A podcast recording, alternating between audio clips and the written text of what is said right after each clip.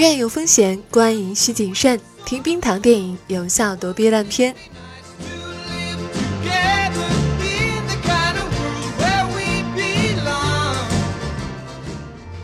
嗨，你好，这里是冰糖电影，我是冰糖。《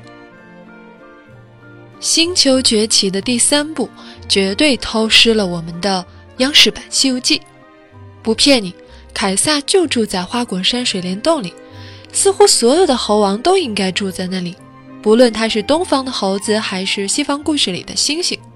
他们甚至连师徒四人唐僧。悟空、八戒、沙僧四个人在海滩上拍马前进的剪影，都模仿了。像我们心胸这么宽阔，嗯，就不打算告他们剽窃了，最多算个致敬吧。好吧，嗯，不再扯了，编不下去了。但是前面说的那一切呢，大家可以在看的时候去印证一下，都是有对应的。就让我们把这些当做是一种冥冥之中的巧合吧。话说回来，如果有一天猿猴真的占领地球了，他们可能会很惊讶地发现，人类竟然拍过一部这样自己被猿猴统治的电影。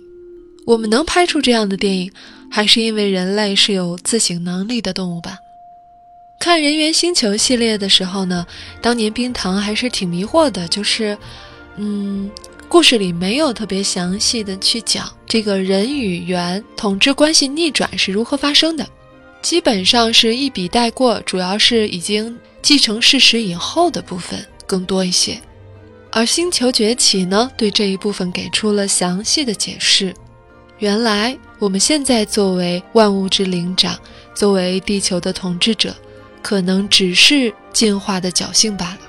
也很有可能，将来有一天，我们不再受大自然的眷顾，就会从这个金字塔的顶端跌落下来。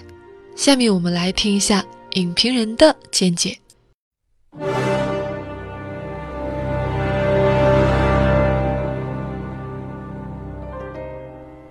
星球崛起三：终极之战》。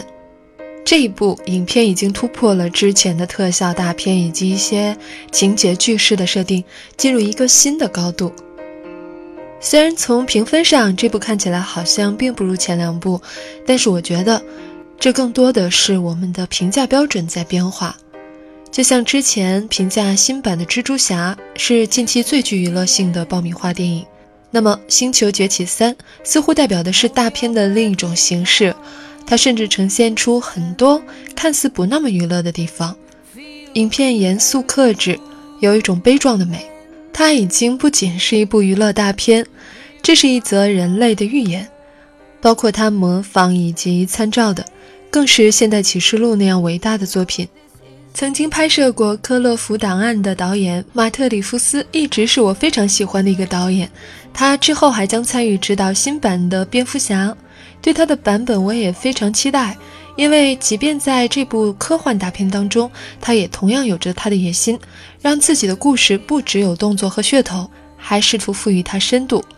影片在北美的评价也非常好，烂番茄百分之九十三的新鲜度，八点一分的评价也能看出来，媒体和影评人其实是更喜欢这部电影的。不过，代表观众评价的爆米花指数同样不低，百分之八十五。四点一分也是很高的评价了。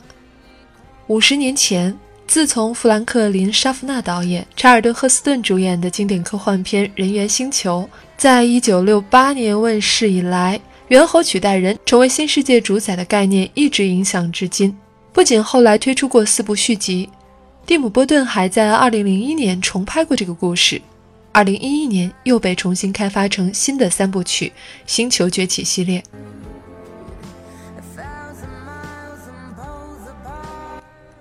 由鲁伯特·瓦耶特执导的《星球崛起一》是根据老版《人猿星球》系列第三集、第四集的创意改编的，意改造一个全新的人猿星球系列。原版的续集是拍摄于上世纪七十年代，这几集被视为公民权利和种族主义的隐喻。而《星球崛起一》呢，只是用了原版的概念，实际上它是一部基于原版角色，从另一个物种的角度看待反对强权、捍卫自由的主题，同时也涉及到移民、阶级矛盾、人类滥用环境、及医学研究伦理等隐喻。这一点是超越原版的。经过时代的洗礼，如今的数字效果和表情捕捉技术已经秒杀了当年的廉价化妆。再加上表情捕捉大师安迪·瑟金斯的表演，更是新的三部曲取得成功的关键。导演马特·里夫斯2014年的续集《星球崛起2：黎明之战》，则是借用了《人猿星球5：决战星球》的部分概念，又加入戏剧化的哈姆雷特，使之上升到新的高度。影片聚焦于四个派系、两个物种间的交锋，人与猿两个物种又是如此的相似。双方无论是信任还是侵略，任何一方都没有胜利。由此，《星球崛起》的世界观和逻辑性也搭建起来了。距离第二部已经过去两年，马特·里夫斯这次又带着完结篇《星球崛起三：终极之战》回归，剧本依旧强大，情节和情感更具说服力。他的故事发生在第二部几年之后，这期间地球上爆发了原流感病毒。人类文明在迅速的消亡，凯撒领导的猿族的家遭到了人类士兵的猛烈炮火，伤亡惨重。凯撒决定把部落迁到新地方，同时他也渴望复仇，寻找应当对此次事件负责的上校。由此激发了凯撒内心中黑暗的一面，心中燃起了复仇的烈火。作为完结篇，影片非常悲壮，有一种悲壮之美。人猿的智慧领袖凯撒。在黎明之战凯旋后，他的家遭到了人类士兵的袭击，伤亡惨重。凯撒决定把他的部落迁到一个新的地方，同时他也渴望着复仇，寻找应当对这次袭击负责的上校。在这三部曲中，观众可以清晰地看到凯撒的成长过程。外观上，维塔数码让凯撒变得更老、更成熟，面部的每一个特写都细致入微，毛发。褶皱、疤痕看起来和人类的真实程度无异。在短短六年时间内，特效技术的发展如此迅猛，真实和虚拟之间已经无缝衔接了。内心上，安迪·瑟金斯的表演已经浑然天成，从第一部里天真无辜的猴子，成长为第二部里坚定刚毅的士兵，直到这一部已经成为一名伟大的领袖。在面对不同时间时，其情绪把控细致入微，始终觉得瑟金斯的表演已经超越了表情捕捉的技术层面。他赋予了技术以生命，并完成了升华，就好像之前每年大家都会为他去争取奖项提名一样。如果瑟金斯能在颁奖季提名中获得一席之地，那无疑是对他为这个角色乃至表情捕捉领域的肯定。原组中的其他角色表演也很优秀。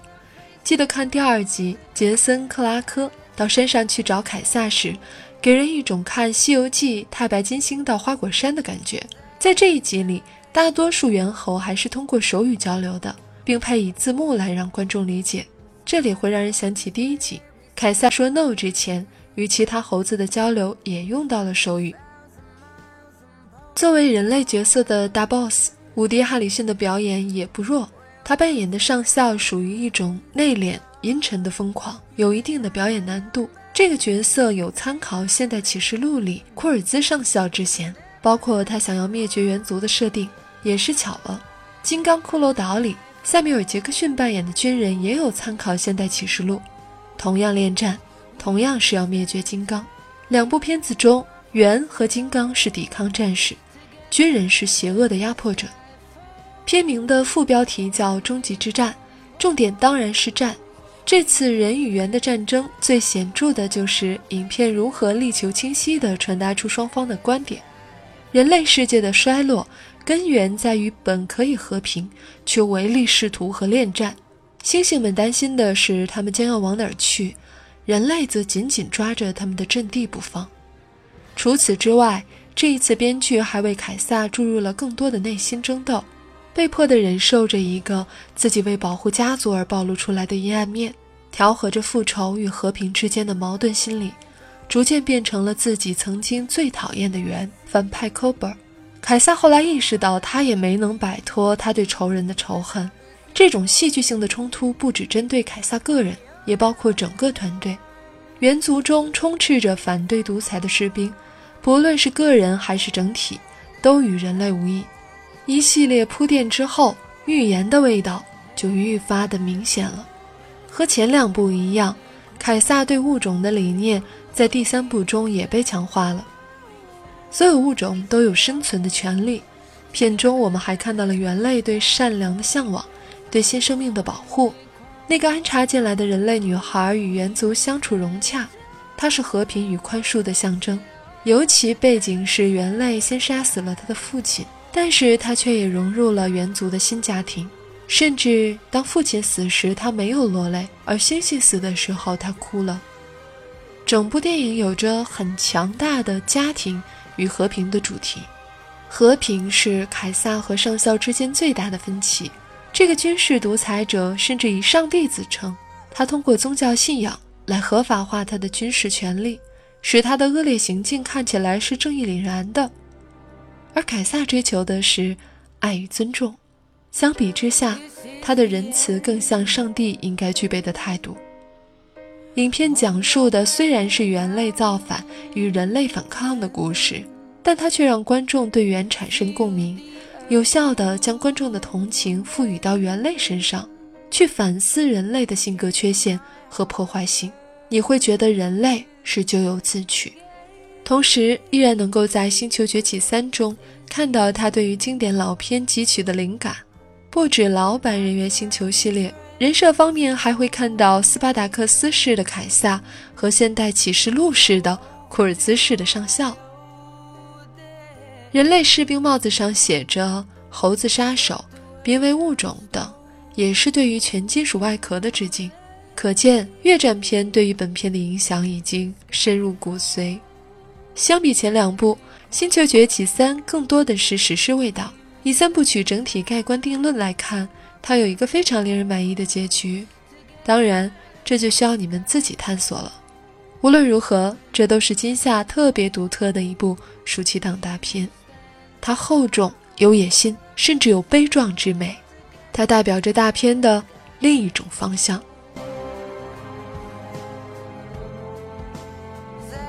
本期文案改编自《淘淘淘》电影。相关歌单在每一期的微信号“冰糖电影”的历史推送当中，欢迎你过来做客。我们下期再见。